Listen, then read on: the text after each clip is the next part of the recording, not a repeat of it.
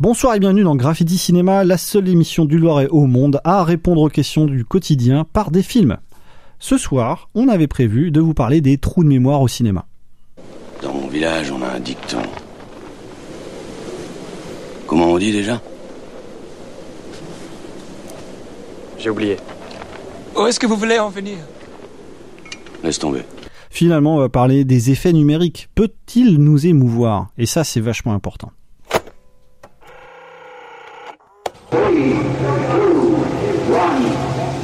Ça a fait boum là-dedans. Quoi? Qu'est-ce qui a fait boum là-dedans? Graffiti Cinéma.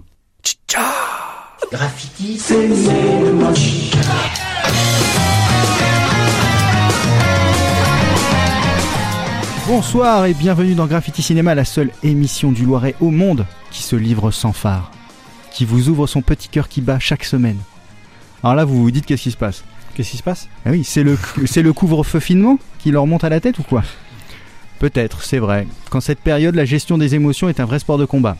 Alors nous, pour gérer les nôtres, on vous les fait partager et on les analyse dans la joie et la bonne humeur.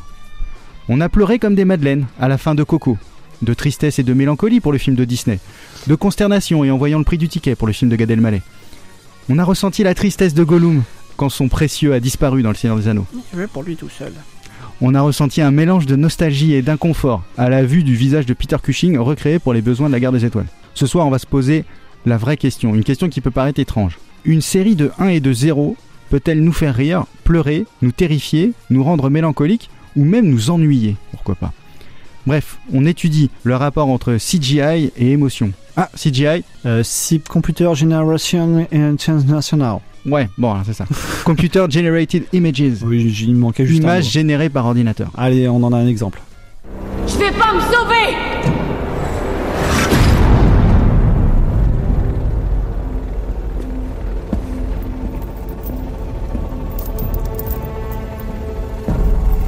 Donnez-moi la fille. Pourquoi ne pas me la laisser? Parce qu'on n'est pas des machines. Espèce d'enfoiré de sale ferraille. Et ça, c'est sacrément envoyé. C'est un extrait de Terminator Dark Fate de Tim Miller, le dernier film de la saga Terminator que nous avions évoqué dans notre émission Terminator. Fallait-il la terminater avant? Graffiti Cinéma. Graffiti Cinéma, va, va, viva, va, viva, va, va, va, va.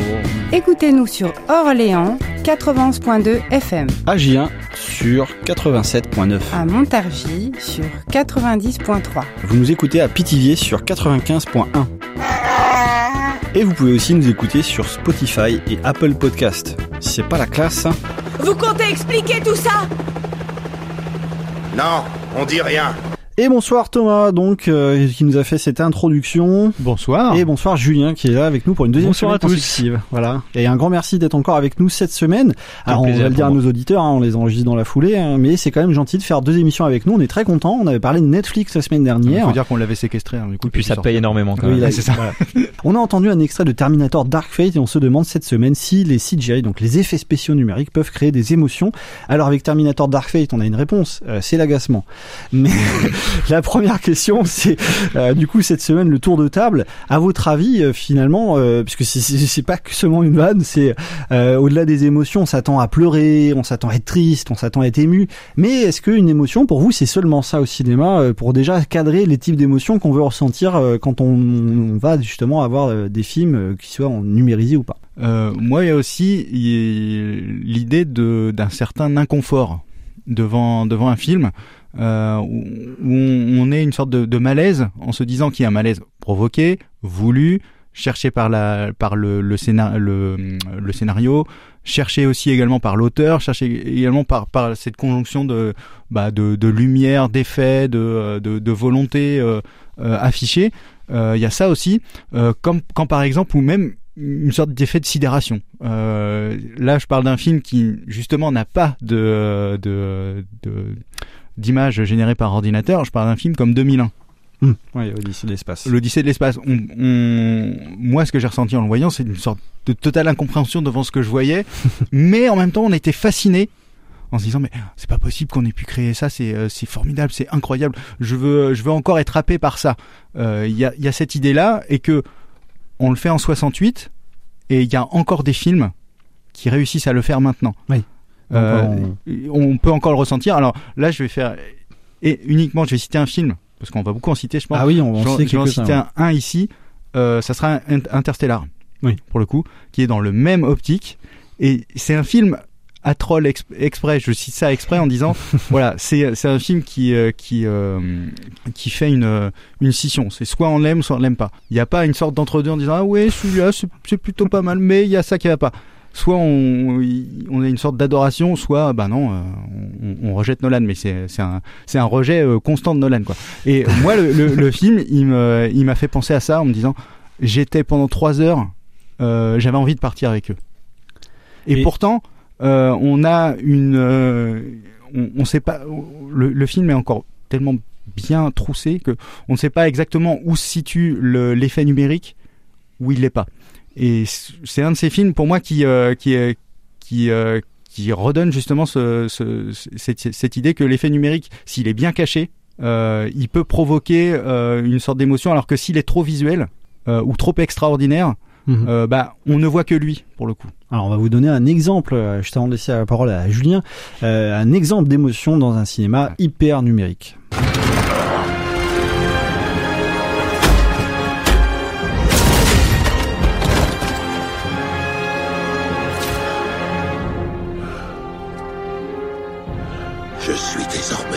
iyilik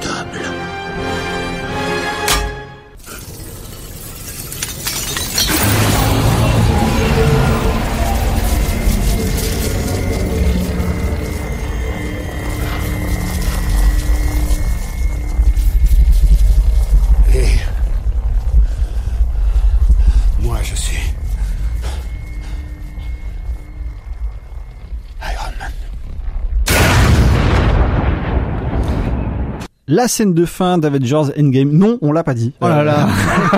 on a strictement rien dit. Et c'est un exemple d'émotion, euh, Julien, ouais, voilà, parce que c'est vrai qu'on a, on a quelques extraits comme ça pour euh, rebondir sur cette dernière émission de, de notre cycle numérique finalement du mois de février, puisqu'on parlait de cinéma numérique, on a évoqué la chronologie des médias avec les plateformes de VOD qui menacent nos salles, euh, on a évoqué Robocop et son remake totalement lisse d'un classique de 87. La semaine dernière, on parle du style Netflix et cette semaine, est-ce que ce type de scène d'Avengers Endgame, ça peut euh, provoquer des émotions pour toi, Julien Euh, je vais déjà me dissocier totalement de, de Avengers et je vais repartir sur autre chose. non, non, mais moi personnellement, tout ce qui est Marvel, je, je, je fais un rejet total. Mais euh, en tout cas, je te, je te rejoins Thomas, c'est euh, sur le sur Nolan. En fait, qu'est-ce que c'est qu'un un effet numérique aussi? Je pense que ça doit être une corde à l'arc du réalisateur. En fait, je pense que ça doit être euh, quelque chose dont il doit ser- dont, dont il doit se servir. Et c'est, euh, je pense que par essence, le cinéma c'est un c'est un art. Et euh, il y a des artisans, il y a des artisans comme comme euh, comme Miller, il y a des artisans comme Zemeckis, comme euh, comme comme Nolan. Après bon, comme tu disais, hein, ça, il, il est, il est très clivant, hein, ouais, ouais, c'est ça. Moi, je le rejette, mais pas visuellement. Je trouve que visuellement, il est monstrueux. Peut-être aussi parce que son son son son associé euh, Hoyt Van Aitama pour la euh, son chef opérateur est complètement dingue. Euh, effectivement, moi, moi, j'attends exactement la même chose de, de du, cinéma et, et d'un effet spéciaux si des effets spéciaux si euh, si je vais si je vais voir un, un, Mad Max, je veux que cette que ça soit autre chose que euh, qu'une imagerie, que de l'iconographie, que quelque chose qui est là pour être là. Je veux que ça me fasse ressentir quelque chose et, et en fait, euh, je, je m'interrogeais à hum, mes premiers, mes premières, premiers moments au cinéma. Et en fait, c'était devant des, des, des films de Spielberg et Mm, mm, c'était mm, devant des, ouais. des, des films comme euh, les Jurassic Park. Oui, oui. Et en fait, euh, je me suis dit, ben, c'est ça en fait. Moi, je, quand je vais au cinéma, je veux retrouver mon âme d'enfant. Et, euh, et je pense que c'est aussi toucher à son imaginaire, toucher à des limites. Et je trouve que c'est c'est extrêmement important, surtout de nos jours. Bah, justement, on, entend un extrait d'un film que tu évoques en émerveillement que beaucoup attendaient. C'est un extrait de Mad Max Fury Road Et euh, là, pour le coup, euh, on entend la musique épique. Alors, geste les, nos micros ouverts, hein, les, poils, volontairement. les poils se dressent. Voilà. et, euh, et on entend évidemment c'est, c'est- cet extrait d'un film voilà qui, qui- qui était très attendu, euh, qui, euh, et- qui est ensuite aussi. voilà Oui. qui, qui est très clivant, mais qui est très intéressant dans le sens où les premiers films c'est pas des effets spéciaux numériques et il est recréé. Enfin, on reprend un film avec le même réalisateur, ce qui est assez extraordinaire, et des effets cette fois-ci évidemment euh, digitaux. Est-ce que cette émotion, elle existe toujours finalement? Moi, c'est, la question qui est très présente. hein. C'est un film incroyable, hein, on en reparle, mais euh, on l'avait classé, si vous rappelez-vous, dans nos émissions, sûr. on l'avait classé dans le, dans le top des héros, euh, où on faisait le, le classement des, euh, des, des 10 années euh, entre 2010 et 2020, et on avait demandé aux, aux auditeurs de nous envoyer des listes. Et celui-là est ressorti. C'est-à-dire en nombre euh, d'itérations, il est ressorti. C'est-à-dire que c'est quand même un film de 2015, euh, dont euh, qui est assez un film quand même de niche quelque part, Ouais. euh, qui s'adresse autant aux gens qui qui voulaient voir un grand spectacle fou au cinéma que des que des fa- fans euh, hardcore de, de Mad Max euh, du Oui, premier- des- des- des premiers, ouais, films. euh, et là, là, le film, en fait, je pense qu'il a, on l'avait déjà redit dans le top des héros, mais il a remis une sorte d'église un petit peu au milieu du village en disant, Complètement. écoutez, voilà, les, ce que vous, vous pouvez voir, on va vous faire un, un- un vrai mélange de, de courses, de, de, de, de, de, de cascades, de réelles cascades physiques et d'effets numériques que vous n'allez pas voir quelque part et qui vont vous faire ressentir la, la, euh, bah, euh, ce que les personnages eux ressentent au moment où vous allez le voir. Euh, C'est, important, c'est parce très que étonnant. là finalement, donc euh, on a euh, bon un vieux de la vieille hein, qui, a, Ouais. qui a fait beaucoup de genres, qui est George Miller euh, et qui a connu à la fois les films fauchés en Australie quand il fait son premier Mad Max, hein, puisque c'est, juste c'est juste ça au départ Mad Max. C'est un film post-apo à l'époque où c'est pas du tout la mode, euh, un post-apocalyptique pardon à l'époque où c'est pas la mode et euh, à l'époque où il a pas de sous. Ça devient culte, il en fait trois. Bon, euh, le chef-d'œuvre de la série étant vu par les aficionados souvent comme le 2, sachant que ça enlève rien aux deux autres, hein, euh, et même à Fury Road évidemment. Et euh, il y a l'idée évidemment de, de voir que c'est quelqu'un qui a pas connu le cinéma numérique qui doit euh, apprendre à s'en servir à ceux qui ont connu que ça. Je sais pas si ça, ça vous parle un petit peu parce que c'est un peu un débat qu'on avait quand on parlait Stranger Things et de la nostalgie des années 80 euh, la semaine dernière, mais c'est l'idée un peu que c'est des c'est les personnes qui ont connu tous les âges du cinéma qui doivent apprendre à, à découvrir un nouvel âge finalement et à mieux s'en servir que les autres. Moi ça me paraît paradoxal des fois. Ouais, c'est ça. Bah, George Miller, comme tu dis, hein, c'est le, le, le gars qui a traversé les époques. euh, et hum, c'est un aboutissement. hein, euh, Mad Max, c'est aussi, euh, je crois que ça fait euh, 10-15 ans qu'il en parle, qu'il l'a écrit. Mm. Euh, c'est pas euh, à la différence des. Je suis un peu haineux envers les les, les, les Marvel, mais en fait c'est dans cette dans cette logique de un par an en fait. Mhm. Tous les trois mois, il y a un nouveau truc. Et, euh, les réalisateurs ont pas le temps de réfléchir à. C'est un peu pareil. C'est la même Mm. chose avec les Star Wars en fait. dire, les derniers Star Wars. Les, les, les délais de production sont très réduits Voilà, parce c'est- que c'est la même. euh, on en parlait également avec Netflix la semaine dernière. C'est la même partie, les mêmes codes visuels. Donc toute cette partie du travail évidemment disparaît. C'est quasiment un an de travail pour beaucoup de films. euh, et réfléchir à ce qu'on veut faire comme angle de caméra, comme type de caméra. Et euh, évidemment, comme tous les chefs opérateurs sont interchangeables et, toutes les équipes techniques, les délais de production sont à flux tendu, surtout pour des grosses machines comme ça. Il en sort un tous les trois mois, ce qui crée un effet très serial en fait euh, des films qui sont plus des gros épisodes de série à 200 millions de dollars que des films en soi. Mm. C'est exactement ça. Ce qui est l'inverse de, de Fury Road pour le coup. Oui, je trouve ça étonnant que Fury Road ait pas, euh, ait pas, euh, ait pas remis ça en, en, en selle en se disant mais regardez c'est possible, euh, Oui. vous, vous pouvez le faire, euh, c'est possible et ça rapporte de l'argent. Parce que Quelque si part, on parle si- des si effets avait numériques été- à proprement parler là, pour Ouais. le coup, euh, on, on, évidemment on critique Marvel qui, qui est plus dans l'effet jumpscare euh, euh, et explosion en permanence, donc des, des émotions je dirais plutôt physiques finalement qui vont rapprocher euh, euh, l'expérience 4DX que, que nous avait présenté Sébastien Lurie, c'est-à-dire des expériences où ça tremble, ça bouge, euh, vous ressentez le film physiquement, ce qui est une expérience que, qui est critiquable en soi, mais il y en a qui aiment, il y en a qui aiment pas. D'ailleurs, pour Terminator Dark Fate, on en avait parlé, c'est un très mauvais film qui marchait très bien en 4DX. Ouais. Alors bon, là, c'est unanime. hein. Il y a trois vrai. personnes qui l'ont aimé. Ils ont quitté la vrai. France la semaine dernière. Donc, euh, Non, non, et euh, mais il y a également des émotions plus cérébrales, euh, au bon sens du terme, pas euh, cérébrales où vous réfléchissez à du Bourdieu pendant trois heures, mais cérébrales au sens où vous êtes dans l'émerveillement, vous demandez ce qui se passe et qui va vous parler évidemment totalement différente, différemment, pardon. Est-ce que ces émotions-là, Fury Road, finalement, en quoi euh, Fury Road apprend, réapprend à utiliser cet émerveillement la, scène que j'avais mis en fond, c'était euh, la scène où ils vont affronter la tempête de sable. Euh, finalement, là, si je vous pose la question à, vous, qu'est- qu'est-ce que cet émerveillement, comment il prend finalement, mais au-delà des effets qu'on sait numériques ces suites de 0 et de 1 que tu évoquais tout à l'heure, Thomas. Bah, c'est c'est c'est cette, scène-là, c'est un peu le climax du film.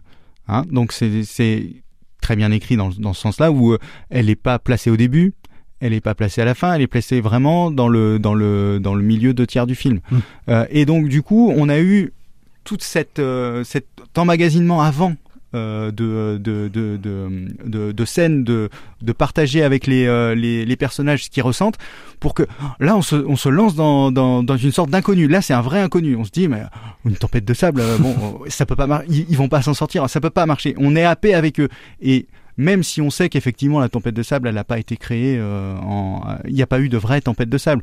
Euh, notre notre notre cerveau nous dit qu'effectivement ça, ça n'existe pas. Si on, on, on chuinte un petit peu ce, ce fonctionnement de cerveau On arrive à se déconnecter. on arrive à se déconnecter c'est ça.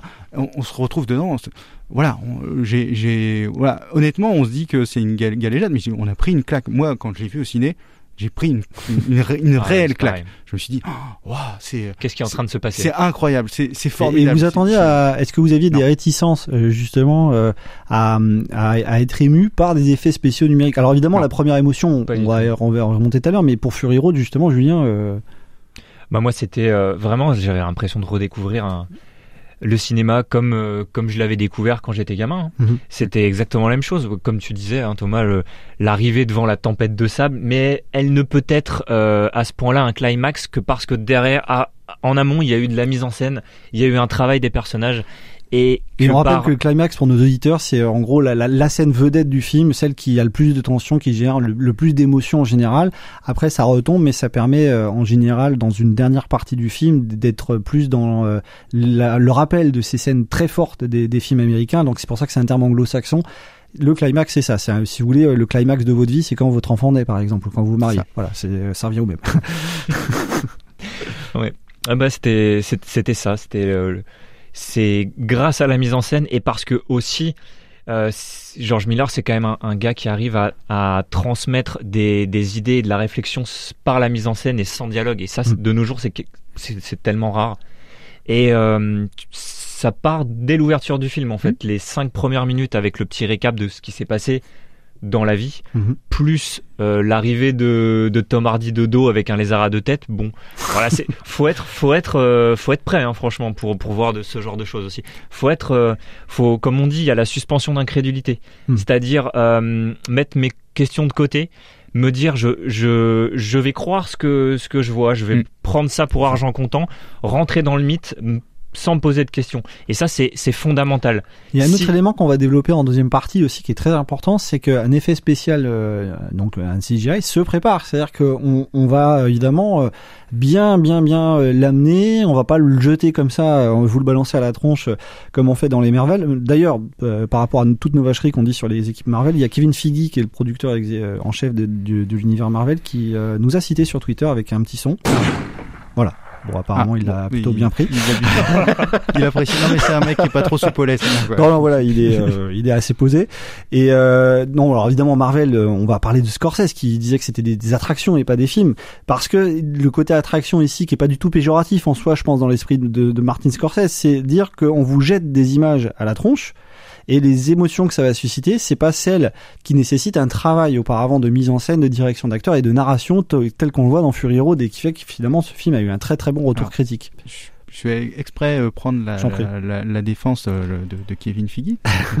non, pas, Alors pas Kevin. Feige, donc également pour nos auditeurs, c'est la grosse bête qui est au-dessus de tous les réalisateurs c'est ça. euh, des, des films Marvel qui sont interchangeables. Et si vous voulez, aux États-Unis, le producteur, c'est vraiment un, un cinéaste à part entière, dans le sens où il intervient d'un point de vue scénaristique de- de- de- au sein du film. Voilà. Voilà. Tout à l'heure, tu as, tu as Marvel, passé l'extrait de Endgame. Oui. Donc bon, nous les spoilers, on- tout le monde sait.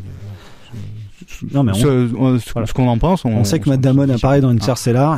Mais c'est-à-dire que moi, je l'ai, vu avec des gens qui, euh, qui étaient vraiment happés par ce type de, de, de, de film, qui étaient happés par la saga en elle-même. Mm. Et j'ai vu des gens pleurer à la mort d'Iron Man. Mm.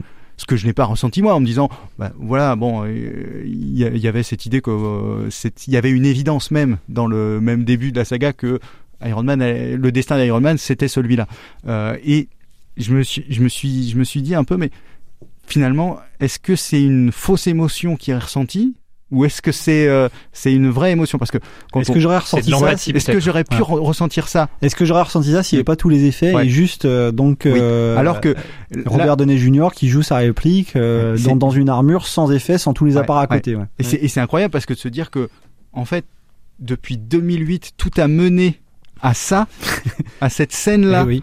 À- à- tout a mené à ce qu'il y ait cet petit écrasement de larmes à ce moment-là, quoi.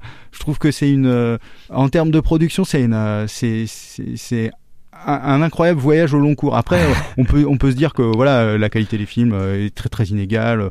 Euh, on peut le rejeter en, en entier, l'univers, il n'y a pas de problème. Mais se dire qu'en production, on y pense. 50 heures de film pour Ouais, arriver à cette pour- scène pour qui est devenue culte finalement, euh, à tous euh, les sens du c'est- terme. C'est un incroyable défi euh, de, de, de production, de, de, de lâcher d'argent incroyable pour arriver à ça. Et euh, je, je, je trouve qu'on ne peut pas le rejeter Mhm. en tant que, en tant que l'émotion que ça produit.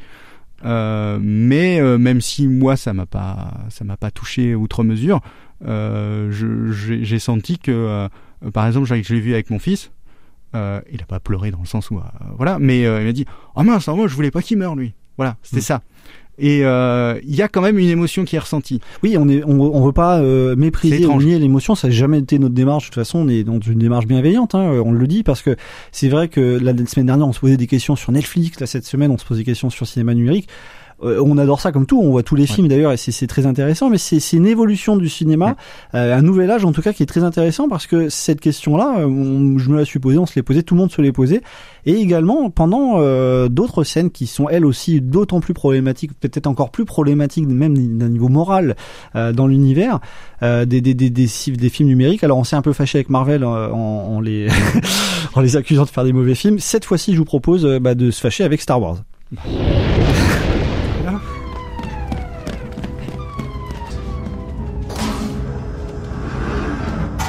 Your Highness, what is it they've sent us? Hope.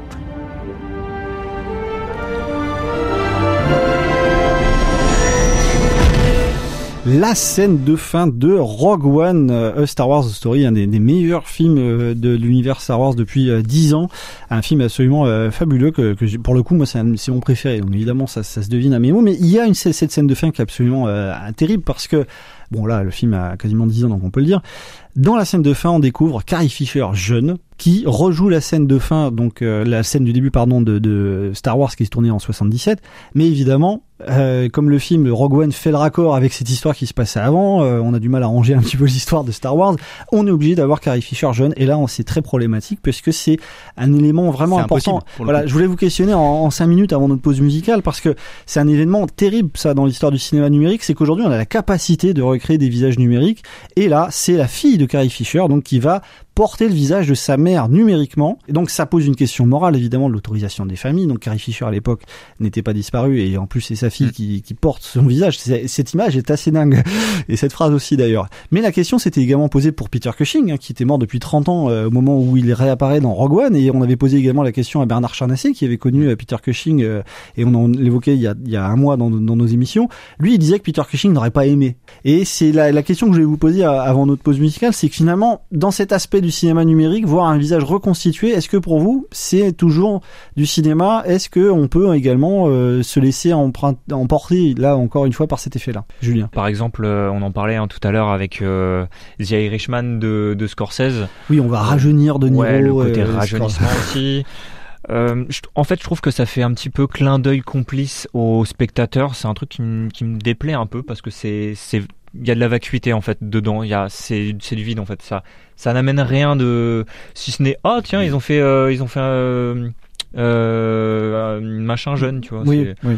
Bon, ils ont rajeuni le truc ah Ouais. oui c'était marrant J'aime, j'aime autant voir un, un jeune acteur à la rigueur euh, ou quelqu'un qui a été vieilli ou je, ne- je ne sais pas. hein, je préfère je préfère un maquillage, quelque chose de un petit peu plus honnête. Euh, qui va me faire euh, atta- m'a- m'attacher un petit peu plus à, à cette personne. Là, pour le coup, je suis assez, euh, je suis assez peu réceptif, bizarrement. Et est-ce que euh, Thomas, euh, sur cet aspect-là, finalement, là, le cinéma numérique a touché un territoire euh, dans lequel il n'est pas encore tout à fait à l'aise. Ouais. Et euh, visiblement, on voit que les retours au niveau des spectateurs sont parfois très mitigés. Alors pas, euh, je dirais, dans, dans un sens de rejet, mais on est plus dans l'interpellation. On se dit, mais pourquoi finalement? Parce que c'est vrai que la fille de Carrie Fisher, en l'occurrence, euh, quand elle joue cette scène, on se dit mais pourquoi elle joue pas sa mère, tout simplement? Dans, Star Wars, je comprends le, procédé et je comprends aussi ce qui a amené à, faire ça. Euh, c'est cette idée qu'il fallait qu'il y ait un raccord complet euh, du film, un raccord visuel. Pour qu'on se dise, si je regarde Rogue One et que je regarde l'épisode 4 à la suite, j'ai aucun euh, aucun doute vrai. sur le fait que euh, la crédibilité du premier film est, est vraiment assise. Ça sert le propos, ouais, Voilà, celui-là sert le pro pour moi il sert le propos. Mhm. Il est pas alors évidemment quand on le regarde on se dit oh, ouais, c'est on sait que c'est impossible. Voilà. Ce, ce type d'effet là me fait sortir du film parce que on sait que euh, j'arrive pas à chuinter justement comme je disais Ouais. tout à l'heure mon cerveau en me disant là c'est clairement impossible. Voilà, c'est juste pas possible que ça se soit passé comme ça. Je sais que c'est un effet numérique. Mhm. Voilà. Et donc du coup, euh, évidemment, c'est plaisant de, de, de, voir un, un, un acteur qu'on a apprécié dans des films qu'on a apprécié, le revoir revivre. C'est plaisant. Mais fondamentalement, ça, si on avait pris un, un acteur lui ressemblant ou même pas lui ressemblant, c'était pas la question. Euh, si le personnage est bien écrit, si les dialogues sont bien joués, On le reconnaît tout de suite. on le reconnaît tout de suite et, et ça passe. Il y a pas de problème. Et c'est vrai que là, donc pour euh, pour donc c'est Billy Lord, la, la fille de. Carrie Fisher, la, la question s'était posée. Pour elle, il n'y avait pas de problème et donc Carrie Fisher évidemment avait autorisé les faits. Là, Tout- la question est, morale et on touche à quelque chose d'important. C'est ça. Tout à l'heure, le premier film vraiment moi qui m'a qui qui qui a, qui a ressorti ça, c'est euh, Terminator Eh oui. euh, Renaissance. Mm. Euh, donc là encore, on va spoiler, mais à la fin, euh, effectivement, du film, bon, qui est pas génial, hein, on, va pas se, on va pas se mentir, il est pas génial film non plus. Euh, on se on se fâche voilà. avec quand même beaucoup, de franchise. beaucoup de franchise. non, mais on a l'apparition de du Terminator tel qu'il était dans le premier film, c'est-à-dire le visage d'Arnold Schwarzenegger jeune. C'est ce, cette utilisation-là, je la comprenais en me disant, ouais, il faut qu'on ait ce, ce même effet qu'on a eu dans le premier film en voyant le Terminator arriver. Cet effet de, bah, de, de sidération. Oh, mince, oh, oh Voilà. j'ai autant peur que lui. Voilà, et ça marchait parce que je savais que c'était, euh, je, je ressentais les mêmes émotions que le personnage. Dans, dans Irishman, effectivement, on aurait, je comprends pourquoi c'est fait aussi, même si je suis d'accord avec toi, c'est un, c'est un peu un effet. euh, un peu un peu un peu vide quoi quel- quelque part Euh, on aurait pu faire les jouer les personnages par des acteurs plus jeunes. Et euh, les, les- caster des personnages qui des, des jeunes acteurs qui ressemblent à peu près à De Niro à peu près à Joe Pesci à, à peu près à Al le- Pacino c'est possible Mais Et pour le coup, je pense que c'était pas du tout la volonté de Scorsese, Voilà, hein, parce que c'est un sûr. film de copains quand même. hein. c'est un film d'hommage c'est un film de dire voilà on a fait la- la- les, les dernières choses ensemble on a fait Joe notre dernier film qui avait ensemble pas tourné depuis 12 ans, je crois, un truc Voilà. comme ça. je, je, je comprends, mais j'aurais préféré que ça, ça se fasse comme ça. Par exemple, le film c'est Soprano, pour le coup, qui va sortir bientôt. Euh, là, il n'y a aucun effet numérique. Bah, on va en parler justement dans, notre deuxième partie euh, de, cette émission et, et c'est vrai que là euh, on a déjà énormément de questionnements sur le cinéma numérique euh, et les émotions qu'elle suscite évidemment et il y a différents types d'émotions et c'est l'objectif. Dans notre deuxième partie, bah, on se dira comment être ému devant des effets numériques et on citera quelques films encore une fois. Là on vous propose du coup une, la pause musicale d'Alex Elbé qui a sorti son album fin janvier que vous, pouvez retrouver sur sa page Facebook Alex Elbé pour découvrir son album de six titres. Je vous propose Le Tourment. On se retrouve dans 2 minutes 20.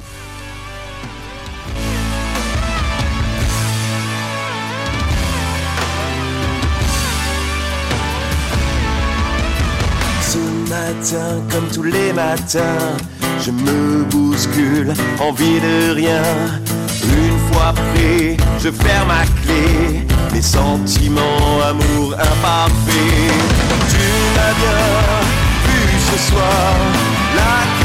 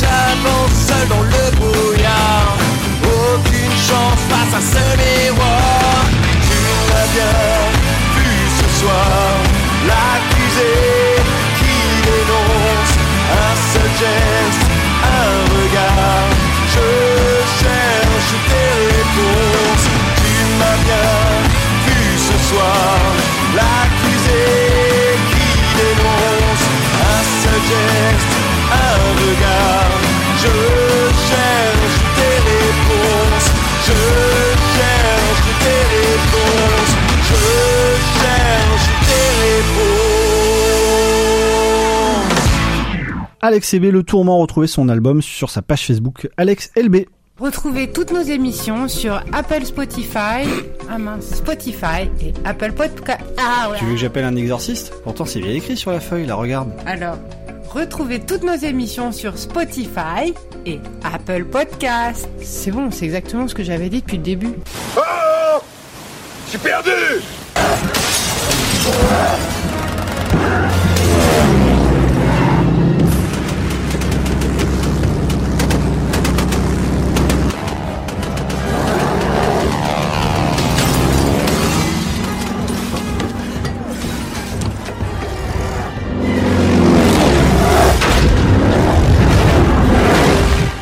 207 millions de dollars, l'écurie Universal et Peter Jackson en 2005 sont à l'origine de King Kong, l'immense remake euh, réalisé par donc euh, ce néo-zélandais qui avait fait un petit, une petite franchise de films assez sympa ouais. qui s'appelait Le Seigneur des Anneaux juste avant. Bon, c'était euh, un petit film euh, d'étudiant, on va dire. Et cette question-là, évidemment, Peter Jackson est au cœur euh, aussi des- du débat parce que, euh, bon, pour Le Seigneur des Anneaux, les, les effets numériques étaient typiquement illustratifs, je dirais, finalement. Euh, et donc, l'émotion qu'on évoque dans la première partie va évidemment faire partie d'un tout. Et les effets spéciaux sont difficiles à isoler dans ce processus-là. Pour King Kong, c'est évidemment totalement différent puisque là, l'effet spécial numérique est assez euh, marquant dans le sens où, bon, bah, faut faire King Kong, hein, les gars. euh, vous prenez un gorille géant euh, qui grandit de film en film, hein, d'ailleurs, puisqu'au départ, dans le premier King Kong, il fait 15 mètres de haut, puis 30, puis 60, et il- à la fin, il finit toujours sur l'Empire State Building, qui, au passage n'avait rien demandé, et il finit toujours avec un gorille géant. Ceci dit, ce gorille géant, eh bien, c'était la première fois où il n'y avait personne dans le costume physique, je dirais, puisque dans toutes les années de King Kong, qui est un film qui a toujours accompagné l'histoire du cinéma et ses, différents âges, et ça, c'est pour ça que c'était une série de films absolument passionnante, les, King Kong, sur euh, euh, l'aspect technique évidemment euh, tout à fait idéologique du cinéma hollywoodien. La première fois donc que personne n'est dans le costume du gorille et qu'un humain ne va pas singer. Et là, le verbe est totalement euh, euh, marqué. euh, le gorille en, en question. Mais cette fois-ci, c'est la première fois également qu'Andy Serkis, qui a déjà fait Gollum, va jouer King Kong et là donner cette représentation euh, absolument faramineuse d'un d'un animal qui devient plus vrai que nature. Ça a été un procédé qui a évidemment inspiré les remakes de la planète des singes et qui a été très inspirant également dans Gollum qui avait euh, totalement marqué dans Seigneur des Anneaux qui était un, un aspect numérique qui était absolument fou pour le coup représenter un espèce de gnome chauve avec euh, des épaules et des jambes marquées c'était pas possible de demander ça à un acteur donc il fallait évidemment le recréer et ça avait déjà très très bien marché. Est-ce que ces films-là, Gollum finalement et King Kong, euh, sont des premières émotions où on se dit mais des, des, des, tas de 0 et de 1 et de chiffres finalement ça peut ressembler à quelque chose d'absolument incroyable? Je sais pas si moi été un tournant ici en tout cas parce que vous remarquez qu'on parle pas encore du Jurassic Park mais là pour le coup King Kong moi c'était un tournant. Je me dis là ouais il commence à, à être très très très très fort là-dessus. Euh, Julien. Ouais, ça a été la suite hein, de, de- des Jurassic Park, etc. hein. Je pense que ça a pris, euh, ça, ça s'est, beaucoup développé, et je pense notamment euh, grâce à, à certains pionniers. euh, Robert Zemeckis, je Mhm. pense qu'on en parlait aussi tout à l'heure, c'est quand même le mec qui a été lancé par Spielberg et qui a été un peu le, le, le fer de lance de la recherche. C'est-à-dire qu'en gros, euh, sans Zemeckis, il n'y aurait pas eu Spielberg, sans Spielberg, il n'y aurait pas eu Zemeckis. Donc euh, je m'explique dans le sens où... euh, où euh, Zemeckis, quand bon, on resitue, hein, c'est euh, un des cinéastes les plus importants oui. pour la pop culture de Oui, ces voilà. 30 dernières années, donc Retour vers le futur notamment en qui veut la peau de Roger Rabbit. Voilà. Mm. Euh, Et une inventivité euh, folle dans, dans le cinéma hollywoodien. Oui, complètement. ouais, Ouais. ouais. Et en fait, ce gars-là, chaque fois qu'il faisait un film, c'était un peu. euh, lui, il avait envie de tester la, la, techno- la technologie et de la pousser au, à un, un, un next level, en fait. Mm. Et. Euh, et hum, Et dans tu, set- regardes par exemple sur le, Euh, je Thomas. pense que tu vas y venir, mais le, le Pôle Express. Ouais, voilà, c'est ça. Je pense que ça a été la base de, de la performance capture, etc. Donc, euh, donc oui, moi, moi, en fait, je suis, euh, je pense que King Kong prend, euh, enfin, c'est comme tu dis, hein, c'est une date, c'est une date en plus, je pense, dans l'histoire. Oui, parce que je, ce que je disais, je citais évidemment Jurassic Park, on est obligé d'en parler puisqu'on parle des effets numériques. Et euh, c'est vrai que l'émotion qui, est suscitée dans Jurassic Park quand on le voit, alors c'est que- c'est 93, hein, Jurassic Park, c'est quand même beaucoup plus ancien, c'est 12 ans avant. Mais les, les, je dirais que les effets spéciaux de Jurassic Park euh, sont illustratifs, comme je disais tout à l'heure, pour euh, pour le Seigneur des Anneaux. C'est-à-dire que vous avez un cinéaste également qui est là, et on le disait tout à l'heure avec euh, euh, Mad Max Fury Road. C'est que c'est du cinéma et les effets spéciaux numériques sont un peu à la niche, parce qu'on sait que Steven Spielberg s'en méfiait énormément quand il fait Jurassic Park en 93. D'ailleurs, ils sont cantonnés à quelques aspects très importants euh, du film et très précis, donc notamment les Raptors dans le film. Mais c'est pas une émotion telle qu'on recherche ici avec King Kong, c'est-à-dire vraiment de l'empathie, quoi. C'est-à-dire qu'on a de l'empathie pour un effet numérique en 2005. On arrivait à un nouveau stade. Euh, c'est plus seulement de la peur comme euh, Steven Spielberg l'employait très bien en 93. C'est incroyable le, le, le, fait que euh, ce soit porté par un acteur, Andy Serkis, qui a une vraie mm. Euh, c'est un vrai acteur. C'est pas uniquement un, un, gars qui va faire bouger euh, quatre bras euh, verts et que les informaticiens vont, vont maquiller pour pour donner pour donner les faire les faire les faire chercher. c'est un acteur qui joue. Mm. donc du coup, il faut essayer que l'informatique là se mette au service du, de son jeu à lui et de, de... On a ces images de tournage qui sont incroyables, hein, que euh, tout le monde a vu. Vous avez des, des points sur le visage de l'acteur euh, qui est habillé euh, comme s'il avait fait un son jogging du dimanche matin et puis qui se trépane par terre en faisant ou le gorille ou le dragon parce que j'aurais pu citer également euh, Benedict Cumberbatch, Benoît Concombre, un, de nos grands, nos grands amis sur les réseaux, qui quand il joue Smog justement dans dans le Hobbit, et qui donc Smog est un dragon et on n'avait pas de dragon disponible a priori qui était prêt à venir sur le tournage. Ils, étaient pris sur Game of donc euh, Benoît Concombre devait jouer euh, ce, ce, ce, dragon. Et ces images de tournage sont totalement hallucinantes, que ce soit Andy Serkis ou Benedict Cumberbatch, qui se sont un petit peu finalement spécialisés également dans, dans ces motion captures, euh, donc ces, ces, ces captures d'images à partir d'un acteur c'est totalement fascinant de voir que cette technique-là, euh, aujourd'hui, arrive à des, choses totalement insoupçonnées. Quoi. Ouais, en plus, ils ont, il y a un gros travail sur la voix euh, de Andy Serkis et même de Benedict Cumberbatch. Il y a cette, euh, les, images, c'est-à-dire que là, on est à à l'inverse de ce que faisait George Lucas dans euh, dans l'épisode 1, 2 voire 3. Euh, ce que les ce dont les acteurs se plaignaient, c'est de, de, jouer devant du vide. Euh, là, quand euh, quand on joue avec avec Gollum, on joue avec un vrai acteur en face. Donc, ne serait-ce que c'est plus facile aussi pour les acteurs autres, les autres acteurs du film, de de se représenter la palette d'émotions qu'ils doivent faire ressortir. face à face à une vraie personne et c'est ça je pense le le, le, le futur même de, de, de, du cinéma du cinéma numérique c'est ça c'est mmh. réellement se dire on met des vrais gens mais par contre derrière la, la, puissance de calcul est tellement forte que euh, on va essayer de reproduire leur leur émotion. Oui. L'émotion que eux nous euh, veulent nous faire ressentir. et c'est très très fort dans euh, dans par exemple la, planète des singes. Oui, la planète des singes, j'allais le citer parce que Julien on va évidemment te laisser parler également. Moi, il y, a une scène qui m'a qui m'a estomaqué dans la planète des singes. C'était la la la scène évidemment ils l'ont cherché parce que c'était c'était d'une une folie cette scène. Vous avez un singe numérique qui, devant des, acteurs en prise de vue réelle, joue un singe tel que des hommes l'imaginent. C'est-à-dire qu'il y a cette scène énorme dans, c'était dans le, tout dernier, où un singe montre l'image d'un singe joué par un humain, mais ce singe est numérique. Alors je sais pas si bien clair dans mon esprit, mais c'est, c'est total. Moi j'étais marqué par cette scène parce que je me dis ils vont chercher la difficulté extrême euh, pour euh, justement convaincre que leurs effets sont d'arriver maintenant à un niveau où on peut ressentir donc du coup des, bah, des émotions très humaines finalement vis-à-vis euh, de leur personnage. Julien. Ouais, exactement. C'est là où on voit aussi qu'il y a une, il y a un nivellement aussi des, des CGI. C'est-à-dire mm. que tu as les effets numériques qui viennent là pour servir rien du tout, oui. juste l'appétit consommateur de divertissement du spectateur, ce qui est, ce qui est pas, ce qui est pas dérangeant en soi. On est tous comme ça, on est tous amateurs de de, de ce bah, genre de, film. Oui, voilà, de belles explosions, de belles, euh, de belles sensations. Ça, plaisir, hein, ça détend le cerveau. C'est le côté, forain, le côté forain, quoi. Exactement. C'est toujours sympa de voir un dragon géant défoncer New York. Je veux dire, ça, ça, ça me détend, moi. C'est un plaisir. C'est une émotion aussi. C'est une émotion. Elle, elle est pas, elle est, elle est, elle est pas mieux. Elle est pas Bon après c'est vrai que elle nécessite euh, une fibre de toucher une, une, corde qui est moins sensible en fait.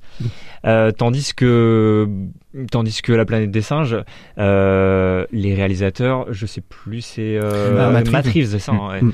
Euh, ces mecs-là se documentent sur les singes aussi. Avec encore Andy Serkis, hein, avec Andy Serkis qui joue César, donc le singe, le personnage principal. Euh, qui, et là, on est, on a un niveau incroyable puisque même les acteurs qui jouaient les premiers Planètes des singes, qui eux étaient des, des, des acteurs donc grimés en singes, qui rejouait les démarches des singes avait été impressionné par Andy Serkis, qui lui-même s'était inspiré de leur performance à eux. Donc Mm. on a vraiment un passage de relais absolument fascinant dans cette franchise qui est tout aussi intéressante également. Ouais, c'est ça.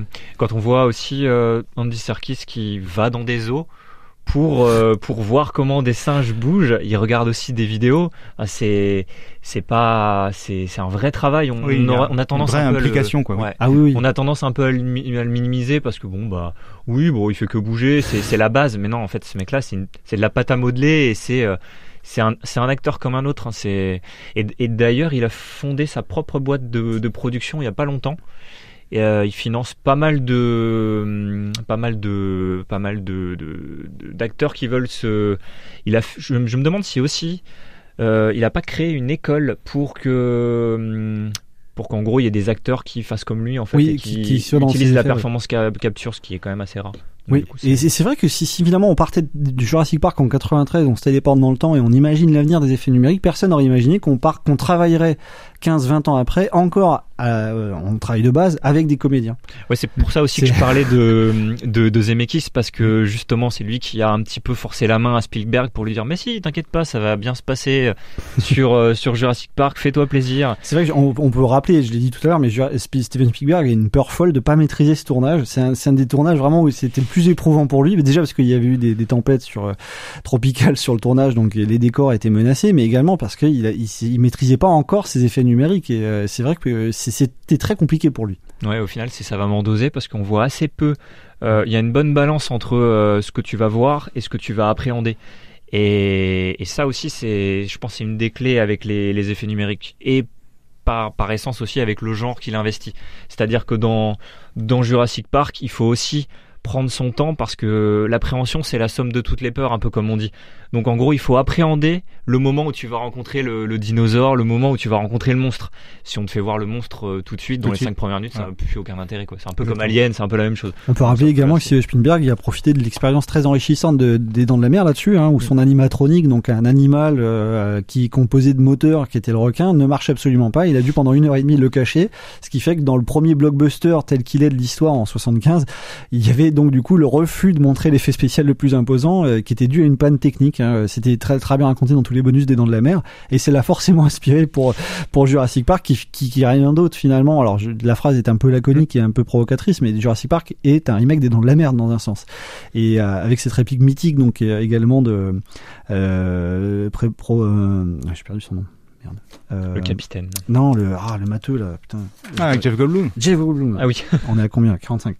La, la réplique de Jeff Goldblum absolument essentielle où il dit il faut mettre des dinosaures dans votre parc à dinosaures, qui est évidemment un, un, un pro- une propre euh, vanne contre le film à un moment donné où euh, Spielberg sait qu'il il a poussé l'attente du dinosaure à un niveau extrême chez le spectateur et donc là il peut ensuite dévoiler tous ses effets et c'est le, le talent qu'on on évoquait tout à l'heure avec euh, évidemment Mad Max Fury Road de savoir susciter l'attente à un niveau extrême avant de dévoiler euh, tous vos atouts et c'est l'opposé pour nous de, de, la- de ce que veut faire Marvel et il l'assume totalement euh, dans, dans ces films-là, à savoir on, on en met le plus rapidement possible, c'est un autre exercice euh, et chacun euh, balaye devant sa porte. Moi je voulais vous interpeller sur un, un autre aspect justement de, du cinéma numérique en, en clôture de cette émission, qui est quelque chose qui, qui est quelque chose également qui parfois me gêne personnellement et je voulais vous interpeller là-dessus. C'est nos amis qui reviennent? On dirait. Combat aérien. Qui gagne Nous, je crois.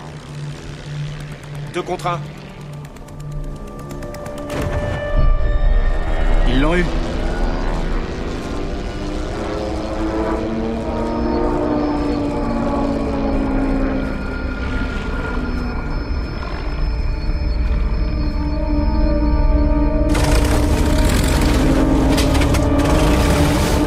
1917 film de Sam Mendes, euh, notamment est nommé récemment euh, pour dans la catégorie meilleur film étranger au César. Les nomi- les nominations viennent de tomber.